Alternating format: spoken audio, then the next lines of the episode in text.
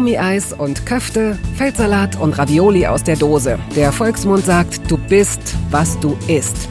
In Toast Hawaii stelle ich meinen Gästen viele Fragen, die sich nur ums Essen drehen. Fast nur.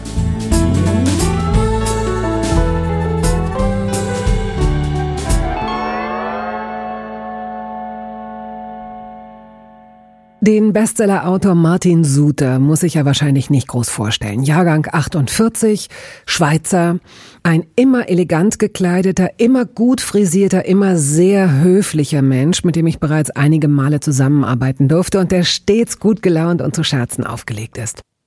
Über 30 Bücher hat er geschrieben, es gibt zehn Romanverfilmungen und zahlreiche Hörbücher. Ich freute mich sehr über seine Zusage für Toast Hawaii. Die Limousine hielt vor meinem Haus. Ich begrüßte meinen Gast, wir tranken einen Tee, gingen ins Studio, ich startete das Aufnahmegerät und das Gespräch begann, so wie Sie es jetzt gleich hören. Im Anschluss daran bedankte ich mich nochmal recht herzlich bei ihm dafür, dass er sich bei seinem wirklich zackigen Zeitplan, kurz mal nach Berlin fliegen, gleich wieder zurück nach Zürich, überhaupt bereit erklärt hat, mit mir eine Stunde über Essen zu sprechen. Und er sieht mich an und sagt, Frau Rust, ich hatte keine Ahnung, dass das unser Thema sein würde. Aber nach etwa einer halben Stunde sei der Groschen gefallen. Tja, und ich fiel aus allen Wolken. Dass Suter Blanco zugesagt hatte, mein Podcast-Gast zu sein, gefällt mir natürlich, aber dass dieser Mann eine Stunde lang gedacht haben muss, hey, was stellt denn Frau Rust heute für Fragen? Lauch, Olivenöl, Küchengeräte, Messer, Kräuter? Und Suter war viel zu freundlich, um zu intervenieren. Wenigstens haben wir anschließend beide darüber gelacht. Und Sie können diese Episode nun nochmal mit ganz anderen Ohren hören. Hier sitzt also der Bestsellerautor Martin Suter, gerade angekommen und weiß nur, das Interview, zu dem er zugesagt hat, beginnt jetzt. Herr Sutter, herzlich willkommen. Ich freue mich sehr, dass Sie Ihrem eng gestrickten, feinmaschigen Zeitplan Zeit gefunden haben, zu Toast Hawaii zu kommen. Ich bin sehr gerne gekommen. Bis vor einiger Zeit hatten Sie noch drei Wohnsitze. Das geht ja dann auch mit einer landestypischen Ernährung einher. Heute ist es Zürich mit Abstechern nach Marokko, ist das richtig? Ja, richtig, ja. Okay. Aber Ihr Hauptwohnsitz, die meiste Zeit verbringen Sie in Zürich. Genau, ja. Also denn das Haus in äh, Guatemala haben wir nach wie vor, aber da waren wir jetzt doch schon länger nicht mehr, vor allem wegen Covid. Mhm. Ist es Ihnen, Sie haben auch auf Ibiza gelebt, ist es Ihnen in der Rückschau immer leicht gefallen, sich auf die landestypische Ernährung einzustellen? Ja, ja, doch. Äh, ich habe die immer sehr gern gemocht und äh, gut, wenn wir jetzt länger in Guatemala waren, da habe ich dann manchmal der Maria Christina, die für uns kocht dort, ein paar schweizerische Sachen beigebracht. Sie macht eine hervorragende Rösti zum Beispiel. Und äh, sie hat auch sehr gut gelernt, indisch zu kochen. Mhm. Das aber nein, ich, ich äh, aber sonst die, die normalen Sachen, wie, die man da jeden Tag isst in Guatemala, die mag ich auch sehr gern. Können Sie uns da ein bisschen eine kleine Exkursion geben und ähm, ein paar der Sachen, die man in Guatemala isst, uns erklären? Mhm. Also die, der, ja, eigentlich, der, was man jeden Tag dort isst, sind ähm, Tortillas, das sind so Maisfladen. Äh, mhm. Die werden ganz speziell zubereitet äh, und äh, enthalten auch viel Kalk, weil die, die Maiskörner, die trocknen, die werden in, in Wasser ein bisschen wie aufgelöst mit ein bisschen Kalk. Dann gibt es ähm, Frichol. Frichol, das ist eine, eine, eine braune Bohne, auch jeden Tag. Da macht man wie einen Brei draus und Guacamole. Äh, diese drei Sachen geben eine sehr komplette äh, Nahrung, ein bisschen Salat dazu oder so. Mhm. Das, das kann man eigentlich jeden Tag essen. Das ist so die normale tägliche Mahlzeit dort. Ich musste mich so ein bisschen äh, schlau lesen und äh, habe es natürlich überhaupt nicht geschafft, auch nur annähernd äh, die Vielseitigkeit der guatemaltekanischen, Guatemal guatemaltekischen ja. Küche abzubilden. Bin auf ein Gericht gestoßen, das heißt, ich werde es hundertprozentig falsch aussprechen. Mhm. Leider ist es bei diesem Namen doppelt peinlich. Kakik. Also das wäre Kakic, ja, oder? Wahrscheinlich, wahrscheinlich weil ich, zu meiner Entschuldigung muss ich sagen, hm. K-A-Q und dann neues Wort IK. Also da Kakik, muss man schon ne? so, Kakik, okay. Kakik, aber das kenne ich nicht. Eine Brühe oder Suppe aus Putenfleisch mit Gewürzen wie Koriander, Chili, Anato oder sag Ihnen Achiote etwas und spreche ich es richtig hm. aus? Das sind Achiotes, ja, das... Ähm ähm, das ist was Scharfes, ja. Mhm. Ja, ich kannte ähm, das auch gar nicht. Das mhm. ist ein, auch ein natürlicher Farbstoff für Essen. Mhm. Das sind so äh, gelb-rötliche, wie so mhm. Kieselsteine sehen Ja, ja, nein, nein, ne? ja, Entschuldigung, das ist gar nicht was Scharfes. Ja, ja, ja, es sieht aus wie Kieselsteine und, und äh, hat einen, äh, ja, ist sehr aromatisch und färbt die Speisen. Ja, ja, gar nicht rötlich, eher so, so dunkelgelb, ja, ja. Mhm. Putenfleisch ist äh, nicht etwas sehr guatemaltekisches. Also ein bisschen Huhn gibt Huhn. es dort, äh, mhm. äh, aber ja gut, natürlich gibt es dort alles, aber so das normale Essen, was wir aßen mit den Leuten, die, die äh, auch bei uns äh, wohnten und, und die für uns arbeiteten, mit denen aßen wir auch äh, immer zum Mittag und die die haben dann sonst äh, ja eben das, was ich was ich vorher ausgezählt mhm. habe, ja auch ganz selten Fleisch. Avocados haben eine ganz andere, haben ein ganz anderes Selbstverständnis. Sicherlich als hier, wachsen vor Ort, sind etwas kleiner, sehr viel preiswerter und gehören wahrscheinlich, wie Sie auch eben schon sagten, nicht nur als Guacamole, sondern gehören wahrscheinlich auch wirklich äh, zu jedem Essen dazu, ne?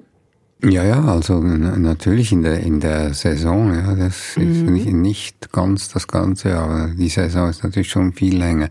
Es gibt in, in Guatemala die Jahreszeiten, die Temperaturen sind immer ungefähr gleich, äh, aber es gibt eine Regenzeit und, äh, und, eine, und eine Trockenzeit und zwischen, zwischen denen gibt es äh, den Canicula, eigentlich den, die, ja, die Hundstage, äh, wie so eine Regenzeit, ein bisschen oder? In der Regenzeit, aber mhm. da gibt's so, so einen Monat, wo, es früher, als das Wetter noch normal war, einfach einen Monat lang nicht regnete oder kaum regnete. Ach so, kaum regnete. Mhm. Ah ja. Das heißt ja, es ist ja, glaube ich, das Land des ewigen Frühlings und ich, es ist, glaube ich, nicht so richtig heiß, sondern hat so eine so gleichbleibende, schöne, warme Temperaturen.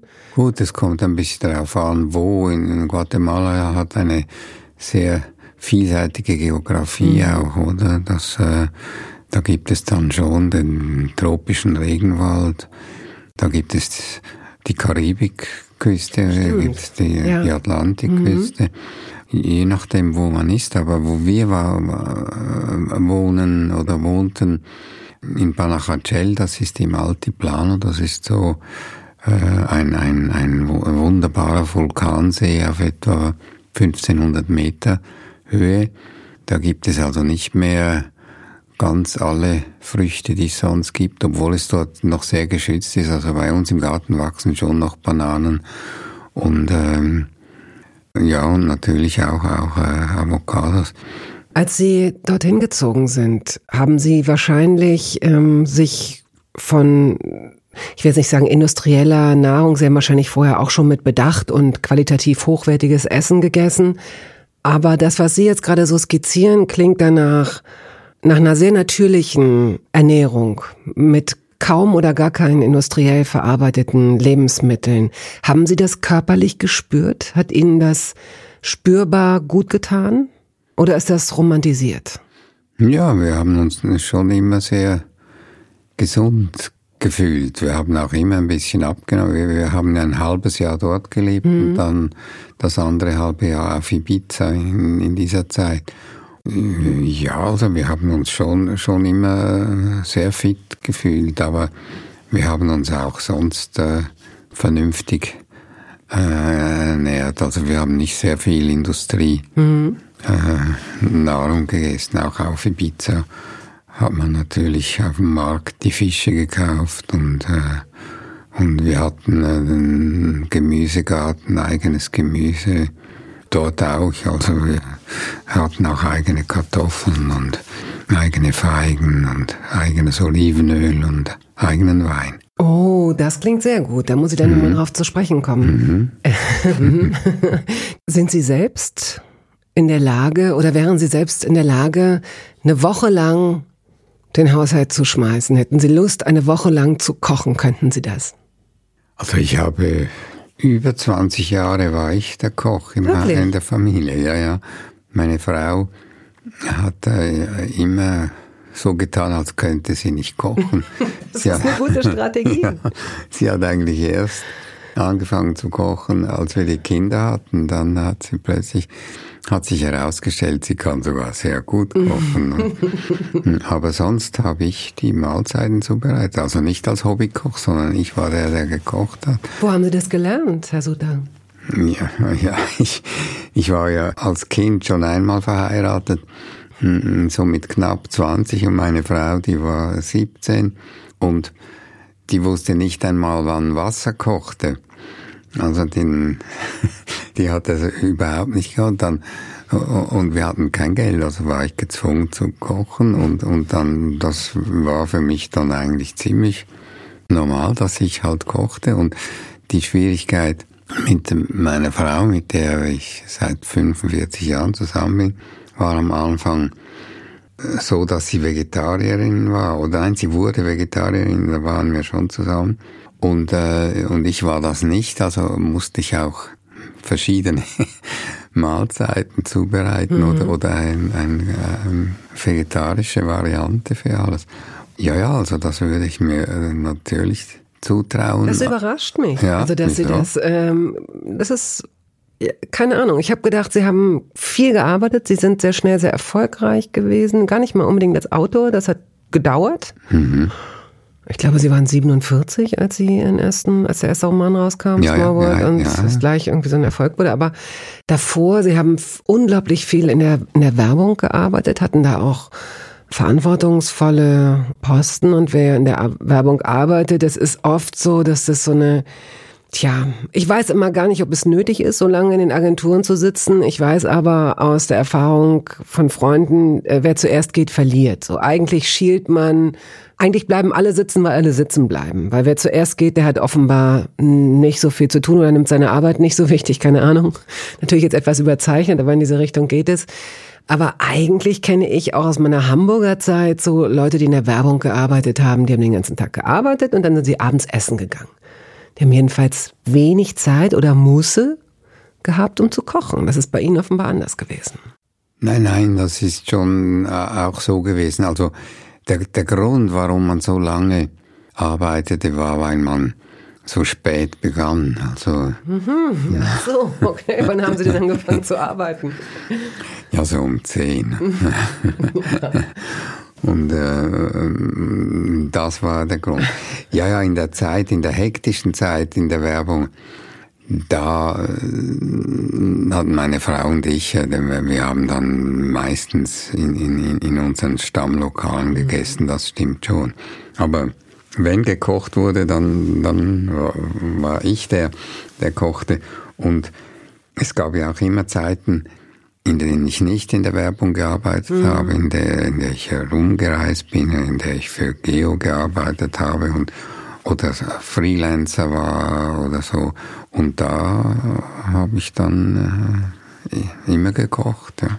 Aber auch unter einem anderen Gesichtspunkt ist es ja interessant, weil ja auch äh, das Rollenverständnis, über das jetzt viel gesprochen wird, was auch gut ist, dieses Thema wird gut durchblutet immer wieder. Auch das ist ja für viele ihrer sogenannten Geschlechtsgenossen gar nicht so einfach äh, zu sagen, na klar, ich koche zu Hause. Haben Sie da von Anfang an so ein Selbstverständnis mitgebracht?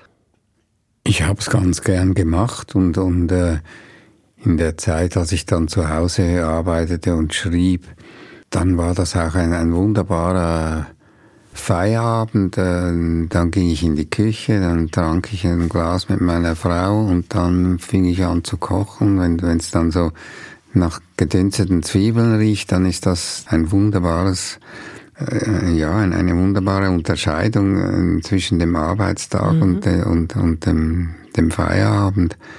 Und natürlich, äh, es war in, in Guatemala, wenn man als Europäer in Guatemala lebt, äh, oder als, als Westler, dann hat man sowieso immer viel mehr Geld als die Leute dort und da wird von einem erwartet, dass man auch Personal hat. Das, mhm.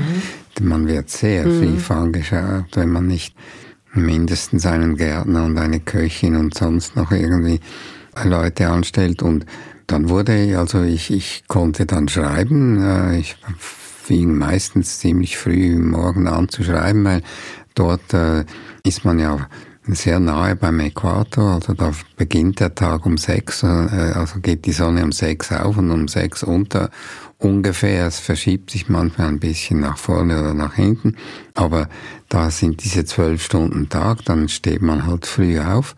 Und äh, ich habe auch immer äh, versucht, es ist mir nicht immer gelungen, den Sonnenuntergang zu schauen mit meiner Frau und einem Glas und ähm, das Abendessen, das war dann schon, das waren dann wir, die das äh, machten, mhm. aber das Mittagessen, das war, das war dann immer die Köchin, die sagte dann um eins, klopfte sie an die Tür und sagte, Don Martin, das Essen ist fertig. Oh, wie schön.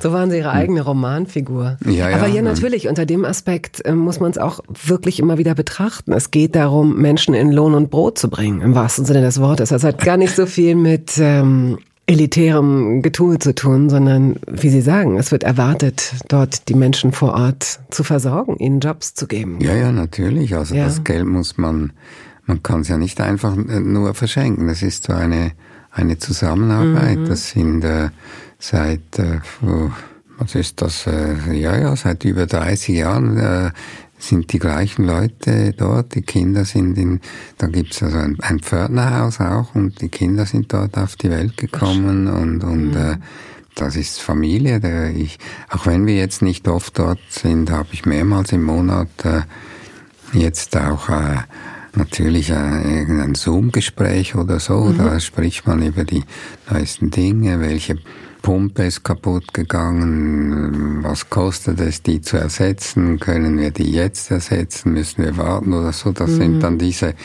diese Dinge, die, die wir haben da immer noch einen, einen äh, engen Kontakt und, und klar, die, die haben auch Kinder, die Kinder, die müssen auch zur Schule gehen.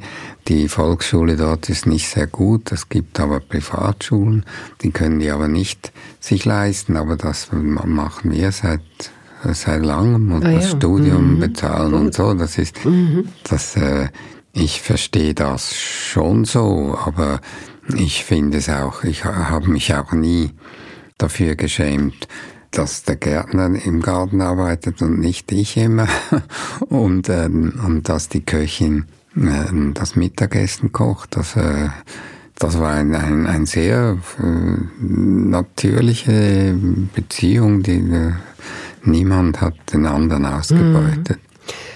Diese Schweizer Gerichte, die Maria? Maria Christina. Maria mhm. Christina mhm. zubereiten musste. Haben die eine eigene Maria Christina Note bekommen? Weil zum Beispiel, wenn sie äh, Rösti machen sollte, auch das ist ja eine Glaubensfrage. Es gibt ja so ein paar Schweizer Gerichte, da gehen die Hinweise, wie man es machen sollte, auseinander. Und das sind, das ist richtig religiös fast, ja. Also zum Beispiel Rösti, glaube ich, aus rohen Kartoffeln. Das ist die eine Schule. Aus vorgekochten, nicht mehligen Kartoffeln ist, glaube ich, die andere Schule.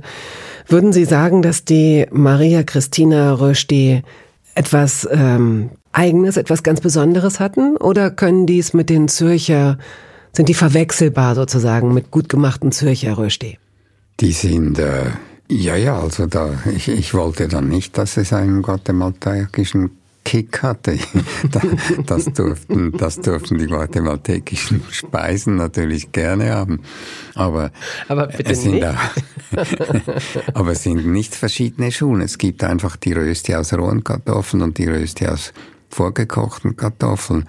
Das, äh, die bekämpfen sich nicht, diese Ach, beiden Schulen. Ah, ja, okay. Ich habe es auch extra so, ich habe auch echt röst, ich habe gedacht, mach's nicht falsch. Ich dachte, man müsste es, es ist furchtbar, wenn man sich kulturell so anbiedern möchte.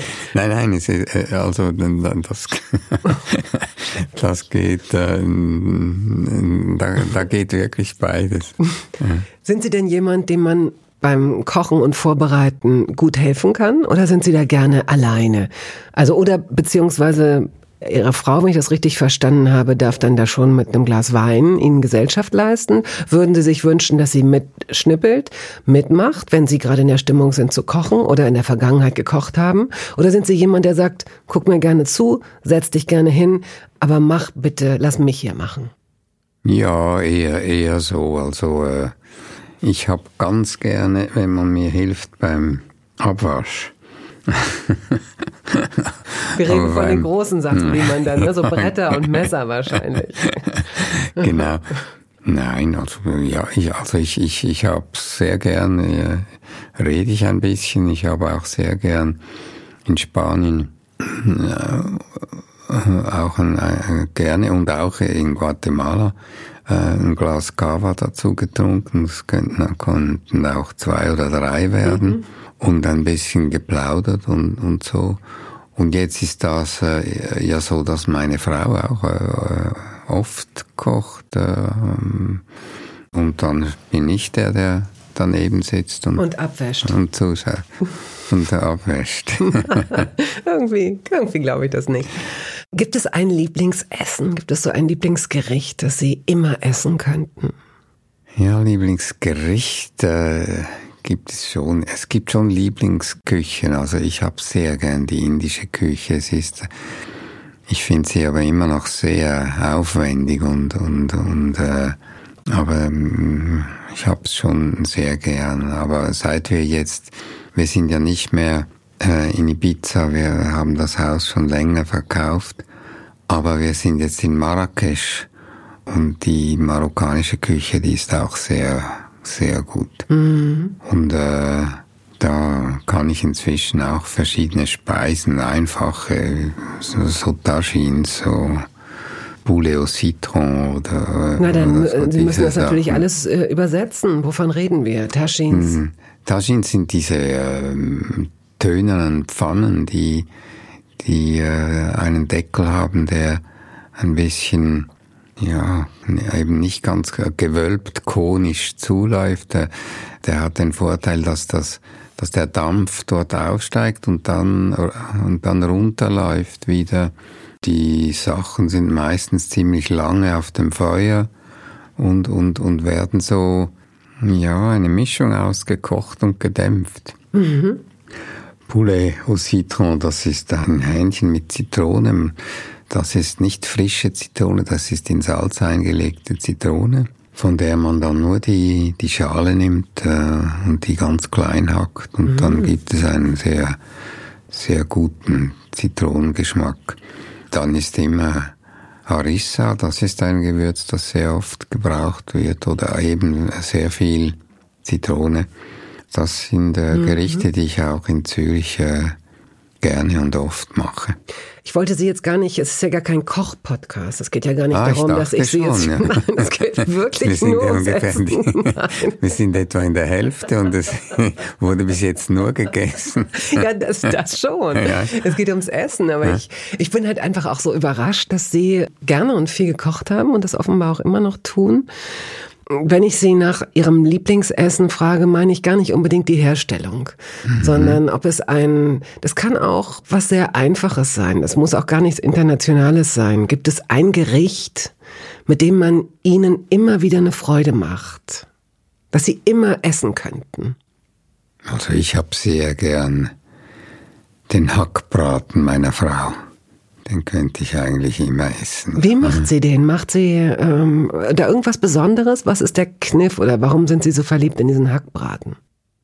Nein, er ist auch einfach so gut, hat eine gute Festigkeit, eine gute Konsistenz. Äh, er ist äh, schön geformt, er ist äh, gut angebraten. Mir läuft das Wasser im Mund. ich merke schon. Und wie essen Sie den? Gibt es, ähm, essen Sie den mit Kartoffeln und einer Soße oder wie essen Sie Schon mit Kartoffeln, ja. Mhm. Und sie macht den Kartoffelstock, sagen wir dem. Stampf oder Kartoffelbrei, oder?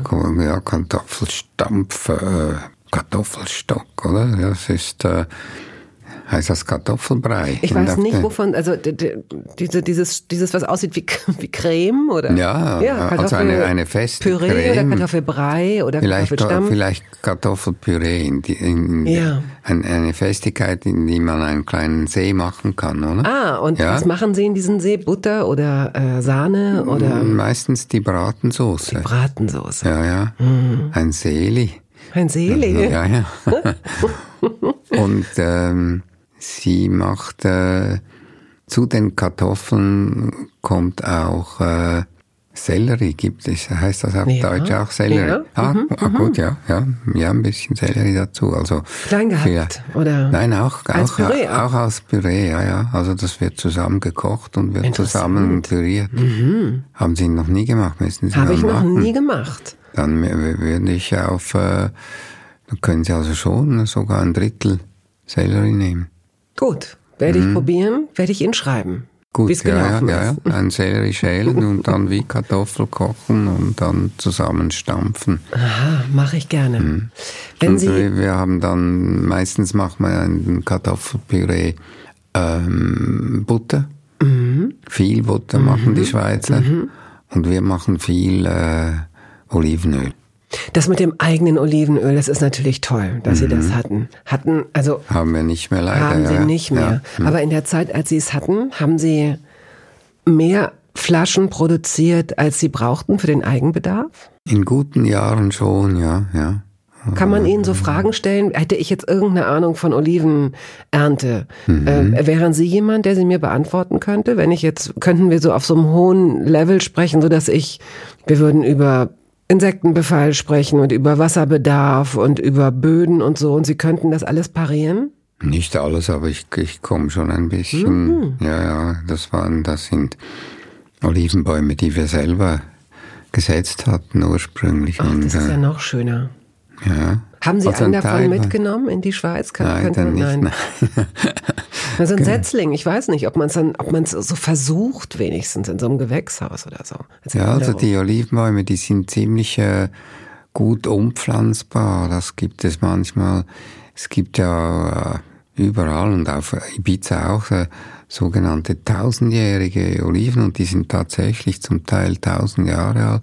Die wachsen sehr langsam, mhm. die werden dann richtige mhm. Skulpturen und äh, die kann man verkaufen. Ich weiß noch, als wir das Land gekauft haben, das war sehr verwildert, da kamen Angebote für unsere alten Oliven, die mm. wollten die kaufen und dann irgendwie in eine Villa pflanzen. Wir haben die natürlich nicht verkauft, aber, aber dort äh, auch von den Oliven, äh, ja, Olivenöl gemacht. Und das, es gab dann auf Ibiza mit der Zeit eine Zentrifuge für das Olivenöl. Das ist weniger romantisch, als wenn der Esel da im Kreis rumgeht, aber es gibt das viel bessere Öl. Und wir haben ähm, auch die Oliven geerntet und ja, da war, vielleicht haben wir etwa sechs Stunden gehabt, um, um es zu ernten, mit etwa 30 Leuten, die wir Freunden mhm, und Bekannten ja. und so und dann in diese Zentrifuge gebracht und innerhalb von sechs Stunden verarbeitet. Das gibt dann wirklich ein sehr mm. hochwertiges Olivenöl. Werbung. Es gab eine Phase in meinem Leben, in der ich alles richtig machen wollte in Bezug auf meinen Körper. Genügend Flüssigkeit, Bewegung, die richtige Ernährung. Hey, ich werde ein ganz neuer Mensch und kürze das an dieser Stelle mal ab. Aus mir wurde kein ganz neuer Mensch. Solche Pläne sind löblich, aber in der Regel zum Scheitern verurteilt. Wir wollen zu schnell zu viel und übersehen, wer wir sind und wer wir jahrzehntelang waren. Nichts gegen Veränderungen, nichts gegen gesündere Angewohnheiten oder Ernährungsumstellungen. Aber ich finde, sie müssen zu unserem Leben passen und es muss irgendwie Klick machen im Kopf. Rückblickend kann ich sagen, dass mir die Dinge, die sich bei mir dauerhaft in Bezug auf meinen Körper oder Ernährung veränderten, immer auch einleuchteten, weil ich eine Veränderung in meinem Körper oder in meiner Kondition oder in meiner Konzentration spürte. Vor ungefähr zwei Jahren riet mir eine sehr gute Freundin, die Ärztin ist, dazu, ein paar kleine Check-ups durchzuführen und bat mich eindringlich darum, täglich Omega-3-Fettsäuren zu mir zu nehmen. Wenn du sonst auf alles verzichtest, Bettina, darauf bitte keinesfalls, sagte sie mir und empfahl mir gleich noch die Marke dazu, Norsan. Da hätte sie die Inhaltsstoffe gecheckt, die nähme sie nämlich selbst auch. Nun ist es ja nicht so, dass ich das nicht selbst schon hundertmal gelesen hätte. Allein schon um Entzündungen abklingen zu lassen, ist unser Körper auf ungesättigte Fettsäuren angewiesen, kann sie aber nicht selbst produzieren. Wir müssten täglich 250 Gramm Makrele oder Sardellen oder Lachs essen. Bekommt niemand von uns hin, oder? Ich begann dann damit, verschiedene Produkte zu vergleichen. Rezensionen, Qualitätsnachweise, Erfahrungsberichte und landete, das hätte ich mir also sparen können, wieder bei Norsan. Daher fällt es mir wahrscheinlich auch so leicht, diese Produkte hier zu bewerben. Es gibt die hochdosierten Omega-3-Produkte im Sortiment als Kapseln oder Öle aus Fischöl oder Algenöl. Letzteres dient als vegane Variante. Und für Kinder gibt es beispielsweise vegane Kaugelee-Drops. Mein Favorit ist das Fischöl, weil ein Esslöffel pro Tag ausreicht und ich damit zudem noch Vitamin D3 aufnehme. Gesundheitsversprechungen kann und darf ich hier nicht machen, das ist klar. Aber ganz subjektiv als Bettina kann ich sagen, dass ich mich deutlich fitter und konzentrierter fühle seit anderthalb Jahren. Also seit ich das Öl täglich nehme. Und ich werde dabei bleiben, Podcast-Werbung hin oder her. Und meine Arztfreundin ist auch happy. Sie ist eine von über 5000 Ärztinnen und Ärzten, die die Produkte von Norsan empfehlen. Ich habe auch gerade nochmal nachgeschaut. Norsan ist die meistverkaufte Omega-3-Marke in deutschen Apotheken. So, und weil das der Deal auf Gegenseitigkeit ist, machen wir es hier endlich auch mal so, wie Sie das vielleicht schon aus anderen Podcasts kennen. Es gibt einen Code mit einer Ermäßigung von 15 Prozent auf Ihre erste Bestellung. Dieser Code ist gültig bis zum Ende des Jahres und lautet Toast 15, kleingeschrieben und ohne Leerzeichen. Toast 15. Sie finden die Infos dazu auch in den Show Notes.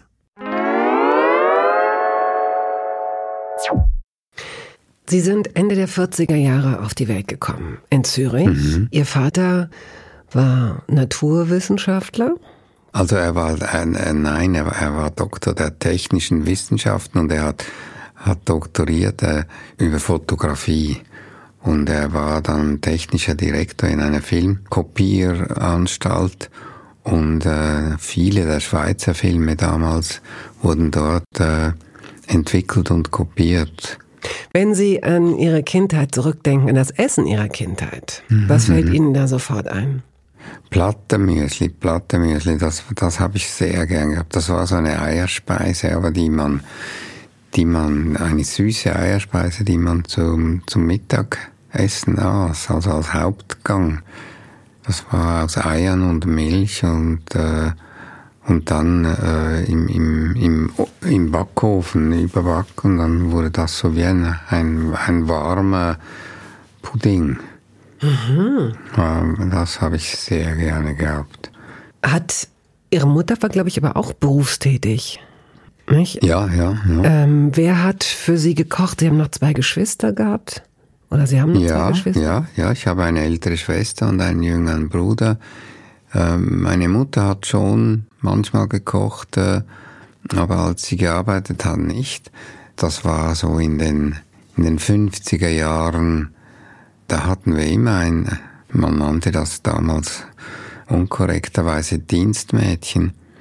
Die kamen meistens äh, aus Deutschland, äh, was ja sehr nahe lag dann auch bei, bei Zürich. Mhm. Ähm, und, äh, und die haben sehr oft äh, so Schwarzwälder Spezialitäten gekocht und so. Das habe ich, äh, habe ich sehr gerne gegessen.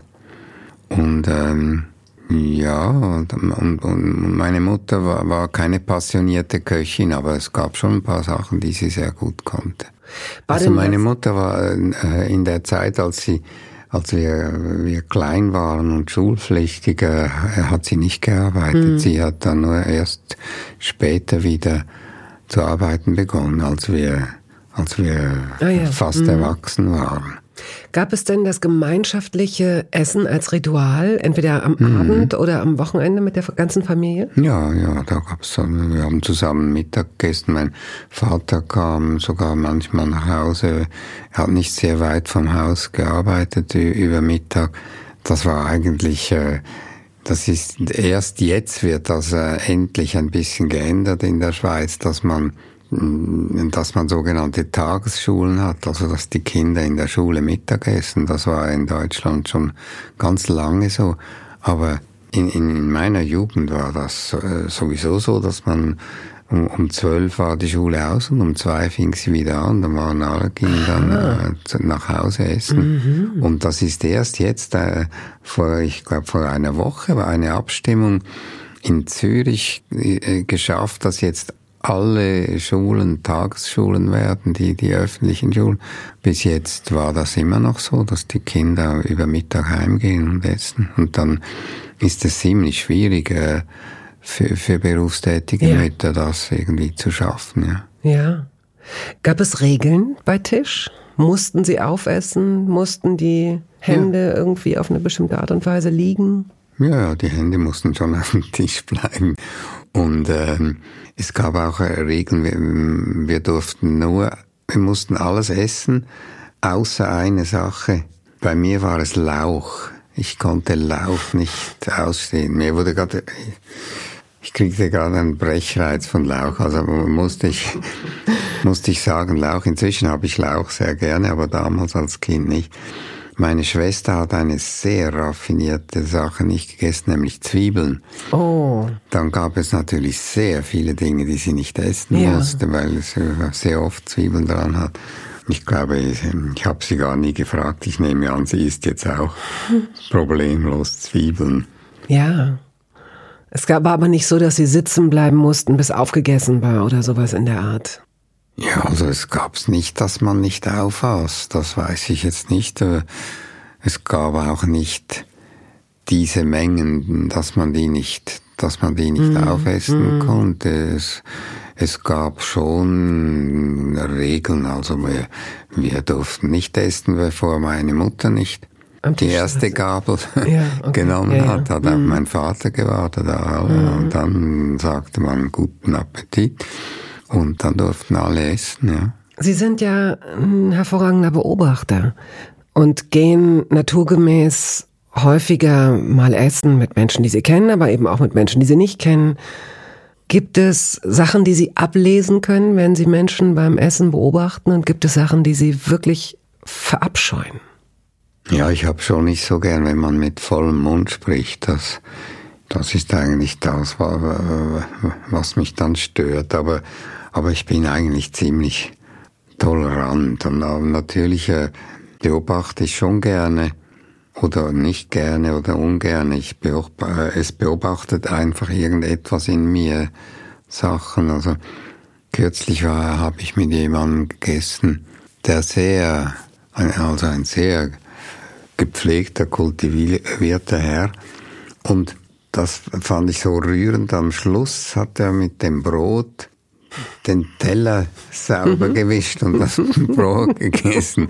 Wie in, in meiner Jugend, die, mhm. wenn ich bei, ich, ich, ich war manchmal bei Bauersleuten in den Ferien, das haben die Bauern dann so gemacht. Dann, der Teller war dann wieder mhm. sauer und, äh, und das, das äh, hat, äh, ja, meine Frau und mich, wir haben es beide haben gesagt, hast du das gesehen? Das habe ich schon lange nicht mehr gesehen. Es war, hat mich überhaupt nicht angewidert. Ich fand es wirklich, äh, ich fand es äh, sehr sympathisch und, und, und rührend, ja.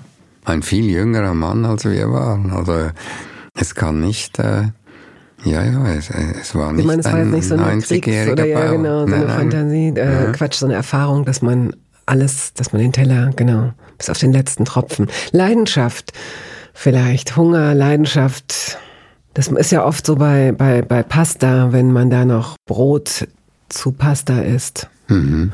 Um dann vielleicht noch die letzte Soße, keine Ahnung.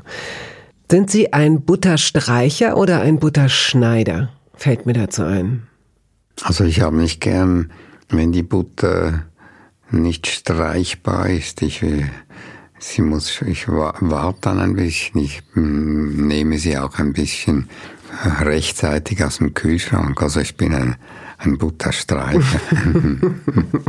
Gibt es in Ihrer Küche eine Anschaffung, ein Gerät, von dem Sie wissen, das haben Sie völlig umsonst angeschafft. Das ist Quatsch. Das war so eine Fantasie, aber das benutzen Sie nicht und Ihre Frau auch nicht. Die überflüssigste Anschaffung der Welt.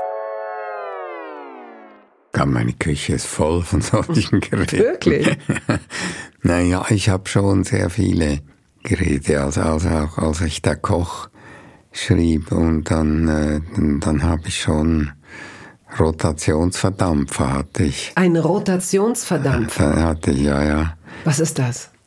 Na, eigentlich ist, braucht man das in der Chemie, aber das wurde dann in der, äh, ich weiß nicht mal mehr, wie, wie die Küche heißt. In der Molekular, genau, in der Molekularküche brauchte. Da habe ich äh, darüber geschrieben und auch die, die Firma, die den, eigentlich den einzigen oder sicher den besten Rotationsdampfer herstellte, hat mir den auch äh, umsonst gegeben. Das ist ein sehr teures Instrument und ich habe auch eine Zeit lang, habe ich den oft benutzt und dann, als wir nach Zürich zogen, hatten wir lange keinen Platz. Es ist ein ziemlich großes Möbel und dann äh, habe ich es äh, jemandem geschenkt, der Parfums herstellt und Ach, da nicht kann, dafür. ja, ja. Das konnte das dafür nicht. Ja, ja, das kann man, ja, ja, das ist eigentlich, Aha. eigentlich äh, mehr der, der Nutzen. Und mein neuestes äh, Küchengerät ist eine, eine Saftpresse, aber eine, die, äh, mit der ich Ginger, äh, Ingwer. Äh, Ingwerwurzeln auspressen kann. Ach.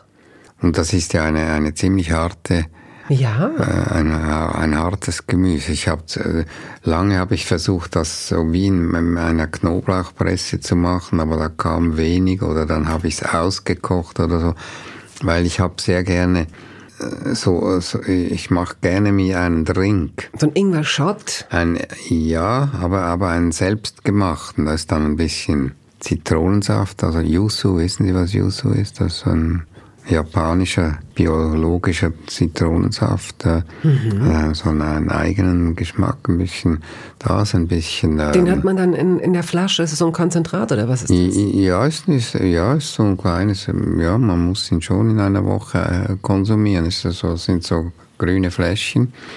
Dann Zuckerrohrsirup ein bisschen und, äh, und eben dieser äh, Ingwersaft äh, und das mit äh, Kohlensäure und Wasser, Wasser und Eis. Mhm. Wie ein Cocktail. Ja, wie ein und, Alkohol. Äh, ja. Und, und, und der ist ziemlich so, scharf. Ja, ja. Das glaube ich. Ja, also ich kriege das hin und wieder so alle paar Wochen nötigt mich eine Freundin auf dem Markt hier, hier ist so ein Wochenmarkt, so einen Ingwer-Shot zu trinken. Mhm. Und ich brauche wirklich ungefähr eine Minute, bis mein Gesicht danach wieder mir zur Verfügung steht, um es mal so zu formulieren. Es mhm. ist, als wenn ich Schnaps trinke. Da verzieht sich alles und ich kriege es nicht zurück. Ich muss warten, bis es sich wieder entspannt, weil es so scharf ist.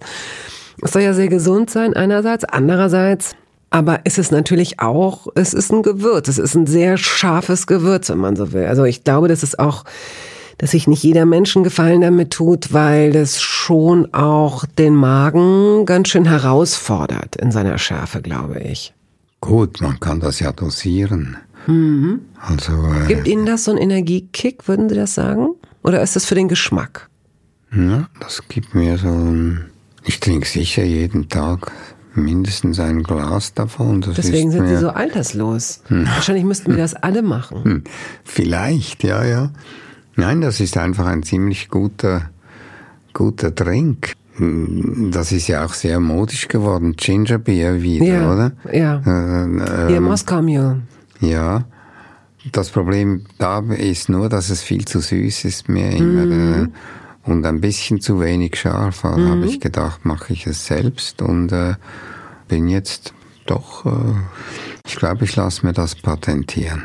Ja ich glaube, sie kommen ein bisschen spät. Aber mhm. und ich glaube, mhm. wahrscheinlich geht es auch nicht. Aber mhm. versuchen Sie es. Wie alt waren Sie, als Sie Ah, dieses Glas mit Morcheln gestohlen haben. Habe ich das mal erzählt? Da war ich äh, vielleicht 21er. Ich hatte gehofft, dass ist das nicht ein Zahlendreher? Waren Sie nicht vielleicht zwölf oder acht? Nein, nein, nein, nein. Nein, nein, da. Sie waren schon erwachsen. Ich war schon erwachsen. Ich war eben, ich habe gesagt, ich war ja als Kind mal verheiratet. Wir waren frisch verheiratet.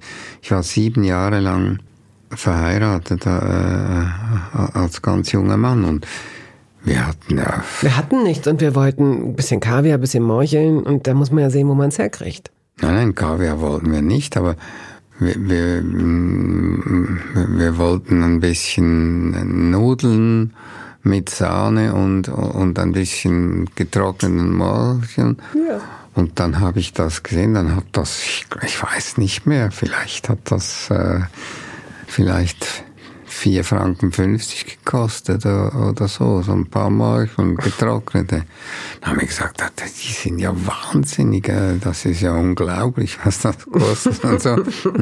Und ich mich versah, hatte ich das in der Tasche. ich mich versah, gut. Sind Sie auch ein Pilzerkenner? Nicht sehr. Ich habe mal ganz viele Pilze gefunden, die dann sich als Reizker, ich weiß nicht, ob das in Deutschland auch so heißt, äh, herausstellten. Aber ich war so unsicher, dass die, die sind leicht verwechselbar mit einer anderen Sorte und mhm. ich habe sie weggeschmissen und dann kam ein Pilzkellner und hat, hat die noch gesehen, hat gesagt, bist du wahnsinnig, du hast so viele Reizker weggeschmissen. Also ich bin kein Pilzkenner überhaupt nicht. Mir fällt nämlich auch gerade dieses Buch an, auf das Sie so häufig angesprochen werden. Das weiß ich jetzt durch den Film. Das ist die dunkle Seite des Mondes. Ich dachte, das ist jetzt einfach mein Lieblingsbuch von Ihnen, aber es ist einfach häufig das Lieblingsbuch, das Sie geschrieben haben. Und Meiner Frau haben, das, haben Sie gehört. Okay. Ja. Ah ja, stimmt, okay. Ja. Mhm. Und ich könnte mir vorstellen, dass im Vorfeld einer, eines solchen Romans werden Sie wahrscheinlich auch sich, ich meine, dieser Mensch steigt aus, er geht in den Wald, er lebt im Wald, er lebt vom Wald, er wird irgendwann Teil des Waldes.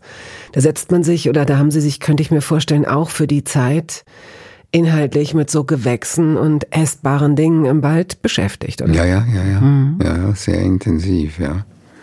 Wir kommen jetzt mal zu einer Rubrik. Entweder oder. Rot oder Weißwein? Rotwein. Ich denke schon lange keinen Weißwein mehr. Kaffee ah, oder Tee? Kommt auf die Tageszeit an.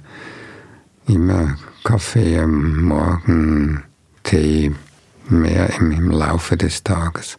Grünen Tee oder schwarzen Tee? Ach, ich habe ganz gerne. Äh, in Marrakesch trinke ich immer diesen ja, den marokkanischen, das ist ein Schwarztee halt, ja, Cannonball und ja, also es ist mehr Schwarztee, aber marokkanisch mit viel Minze. Erdbeeren oder Himbeeren? Ähm, ich habe plötzlich eine Himbeervorliebe bekommen beim Eis. Wenn es Erdbeereis und Himbeereis gibt, dann habe ich lieber das Himbeereis, weil es ein bisschen säuerlicher ist Aha. als das Erdbeereis. Naja. Mhm. Schokolade oder Chips? Schokolade. Was für Schokolade? Ach, was frage ich denn in Schweizer? Natürlich Schokolade. Mhm. Wir haben noch gar nicht so richtig über Käse gesprochen. Tut mir leid, dass ich jetzt hier in so ein, zum Ende hin in so ein Klischee noch, aber anders kommen Sie hier nicht raus. Reden wir erstmal über die Schokolade. Mhm.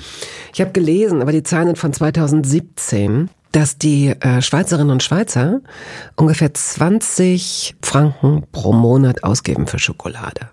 Das ist mir sehr sympathisch. Ja, das könnte schon sein. Also Schokolade, da nehme ich im Moment äh, oder inzwischen auch äh, am liebsten die, die über 70 Prozent mhm. hat. Und ich habe gerne Schokolade mit Nüssen, mhm. also Mandeln oder ja. Haselnüssen. Mhm. Ihr Landsmann, der Dieter Meier von Yellow, der hier auch schon zu Gast war, es ist jetzt schon Aha. fast zwei Jahre her, können Sie sich übrigens gut und gerne noch anhören, können Sie auch kostenlos runterladen als Podcast. Aha. Mhm. Mein Gedächtnis ist leider nicht gut genug, aber natürlich weiß ich, dass er Farmer ist und so weiter und auch, zumindest vor zwei Jahren, Chocolatier. Mhm. und eine offenbar ein Verfahren auch entwickelt hat. Da war gerade noch so ein bisschen in der, ich weiß jetzt nicht, ob es die Patentierungsphase war oder immer noch eine Experimentierphase. Also er hat, er hat äh, das nicht selbst entwickelt, sondern entdeckt äh, von denen, die das entwickelt haben und, und das gekauft und er äh, ich glaube, jetzt ist dann die Schokoladenfabrik fertig. Das ist eine wunderbare Schokolade, die, äh, die vieles, was äh, andere Schokoladenhersteller machen oder falsch machen, äh, nicht machen. Mhm. Und das ist wirklich sehr eindrücklich. Eine, eine sehr gute Schokolade, die er da macht, ja. Ob es wohl angenehm ist, in der Nähe einer Schokoladenfabrik zu wohnen? Nicht so, ähm, weil ich glaube nicht, dass es riecht eben nicht immer so nach, nach Schokolade, sondern ich weiß gar nicht, nach was es riecht, aber also es ist nicht so, dass es jetzt das von Schokoladendüften mm. äh, umgeben wäre. Denn es ist ja ein ganz tolles Aroma, überhaupt so ein toller mm. Duft, so leicht verbrannte Schokolade, mm wenn man die so riecht. Und wenn ich Sie jetzt frage, junger oder alter Käse, ist es natürlich, also das steht hier auf der Liste. Natürlich weiß ich, dass Sie alter Käse sagen. Sind Sie ein Käsefan oder sind Sie gar nicht so begeisterungsfähig, doch, doch, was Käse angeht? Doch, doch, ich mag Käse gerne. Ich habe auch lange Werbung gemacht für Käse. Sie haben Käsewerbung gemacht? Ach so, ja, ja. nicht als Testimonial, sondern als Werber. Oder haben als Sie gesagt, Werber. ich, Martin Suter, esse Käse? Nein, nein, ich, nein, nein, nein, als Werber. Ich habe viele Jahre die Werbung für Emmentaler Käse gemacht. Sehr mhm. lustige Werbung. Mhm. Und es ist auch äh, nach wie vor ein sehr guter Käse. Emmentaler esse ich meistens lieber den, den alten, Greyerzer auch. Mhm. Ja, äh, können Sie mich aufklären, ob es, es sind beide, beide Aussprachen wahrscheinlich richtig, Greyerzer und Gruyère, einmal die französisch-schweizerische und die und was ist das andere? Ist das Schweizerdeutsch dann, das äh, Greyerzer, oder? Äh, Greyerzer ist einfach Schweizerdeutsch. Eigentlich äh, möchte da äh, die Käseunion, dass man den Greyerzer Gruyère nennt. Äh, ähm, die Käseunion will Die das. Käseunion. Die zieht dann in der Schweiz durch die Straßen und die Käseunion kennt man. Wer ist denn die, Käseunion? ist der? Die kennt man eigentlich nicht, die kennt man nur als Werber, weil das waren dann die Auftraggeber. So, ah, okay, alles klar. Okay. Aber es gibt dann auch wunderbare Weichkäse, oder? Es, äh, es gibt überhaupt, also, also ich habe hier einen Markt, von dem ich schon häufig gesprochen habe, einen türkischen Käsehändler, der Schweizer Käse, ausschließlich Schweizer Käse verkauft. Mhm und der mich auf und uns alle auf unglaublich tolle, außergewöhnliche Käsesorten aufmerksam macht. Tolle Bergkäse mit verrückten Namen, die alle unglaublich gut schmecken. Also, ja, das ist wahr. Das ja. ist wirklich toll. Also auch, also wer sich mit Käse noch nicht so auskennt und so denkt, ich weiß nicht genau, gehen Sie auf Wochenmärkte, probieren Sie es aus oder lassen Sie sich Sachen auch zum Probieren geben in so einem guten Käseladen, kann man so viel entdecken. Ja, allein so ein Comté in diesen verschiedenen Reiferaden mhm. schmeckt unglaublich gut. Apfel oder Birne? Apfel. Spiegel oder Rührei? So schwierig, ja. Also ich pff, mag beides gern, aber wenn ja, Spiegel. Was frühstücken Sie? Ich frühstücke eigentlich wenig. Oder ich, ich frühstücke spät. Ich frühstücke sicher immer ein Joghurt, Naturjoghurt, das ich selber mache. Wie selber machen? Haben Sie so ein Joghurtgerät? Das ist ja kein Gerät, das Joghurt kann man einfach. Ähm, ja, ja, aber ich, ich mache, jede Woche mache ich mir so acht, acht Joghurt. Ja, also das. Naja, man füllt das so ein in so. Ja, ja. Ach, warum kaufen Sie die nicht? Schmeckt es Ihnen besser? Haben ja, ja, viel Gefühl, besser. Ich, habe jetzt äh, in Marrakesch äh, eine Art Joghurt äh, gekauft, die äh, ganz speziell ist und die war so gut, dass ich einen Becher mitgenommen habe und, und aus dieser, ich war schon leider lange nicht mehr in, in, in Marrakesch, also das letzte Mal im, im Mai und ähm, habe den mitgenommen und aus diesem Nein, Joghurt mache ich immer. Kultur. Das ist ja, wie so ein Sauerteig, dass sie das einfach weiter und ja, ja, ja, ja. Und dazu trinken Sie einen Kaffee und essen Sie auch ein Croissant oder essen Sie Brot? Hm, nein, ich esse dann Früchte immer zum mhm. Frühstück. Also eben in der Saison Himbeeren und Erdbeeren, die ist leider jetzt mhm. vorbei. Im Winter gibt's ja nicht mehr so viele Früchte, aber da importiert man ja viele, eigentlich Mangos. Hm, ja, ja, stimmt, lecker. Mm. Sehr lecker. Gut, dann klappen wir hier unsere Episode zu. Wie würden wir aus einem gemeinsamen Essen herausgehen? Würden Sie am Ende einen Espresso bestellen oder einen Schnaps oder äh, ein Dessert, eine Käseplatte? Wie runden Sie so ein Essen ab? Wenn sie noch nicht so richtig zu 100% satt sind, wenn noch ein bisschen Platz ist. Und zum Schluss das Dessert. Da habe ich eine Tradition Vanille-Erdbeer. Eine Kugel Vanille, eine Kugel Erdbeer. Ist es nicht heute Himbeer? Nein, ja, weil die haben ja meistens keine Himbeereis. Hm, ja, jetzt müsste eigentlich Vanille-Himbeer sein inzwischen, haben Sie recht. Aber ja, Vanille-Erdbeer ist eigentlich das, das, was sich überall nimmt. Das gibt's auch an den meisten Orten. Da können Sie, ja, die Dessertkarte können Sie sich schenken. Eine Kugel Vanille und eine Kugel Erdbeer, bitte. Ohne Sahne. Ohne Sahne. Herzlichen Dank. Wirklich, ich freue mich sehr, dass Sie hier zu Gast sind bei Toast Hawaii. Es hat mir sehr viel Spaß gemacht. halt, stopp, warten Sie. In eigener Sache möchte ich feierlich bekannt geben, dass das erste Toast Hawaii Buch da ist. Es heißt Das Essen meines Lebens und darin vorkommen Olli Schulz, Iris Berben, Anke Engelke, Guido Maria Kretschmer, Flake, Barbara Schöneberger, Henry Hübchen und einige andere. Und jede und jeder von ihnen hat mir ein Essens-Selfie geschickt und ein persönliches Rezept.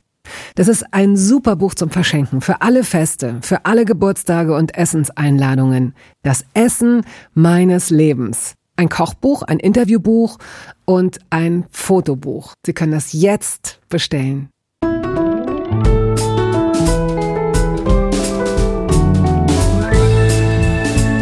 Toast dabei ist eine Studio Bummens Produktion. Ausführende Produzentin Wiebke Holtermann. Ton und Schnitt Henk Heuer. Musik Jakob Ilja. Neue Folgen hören Sie jeden Samstagmorgen. Überall da, wo es Podcasts gibt.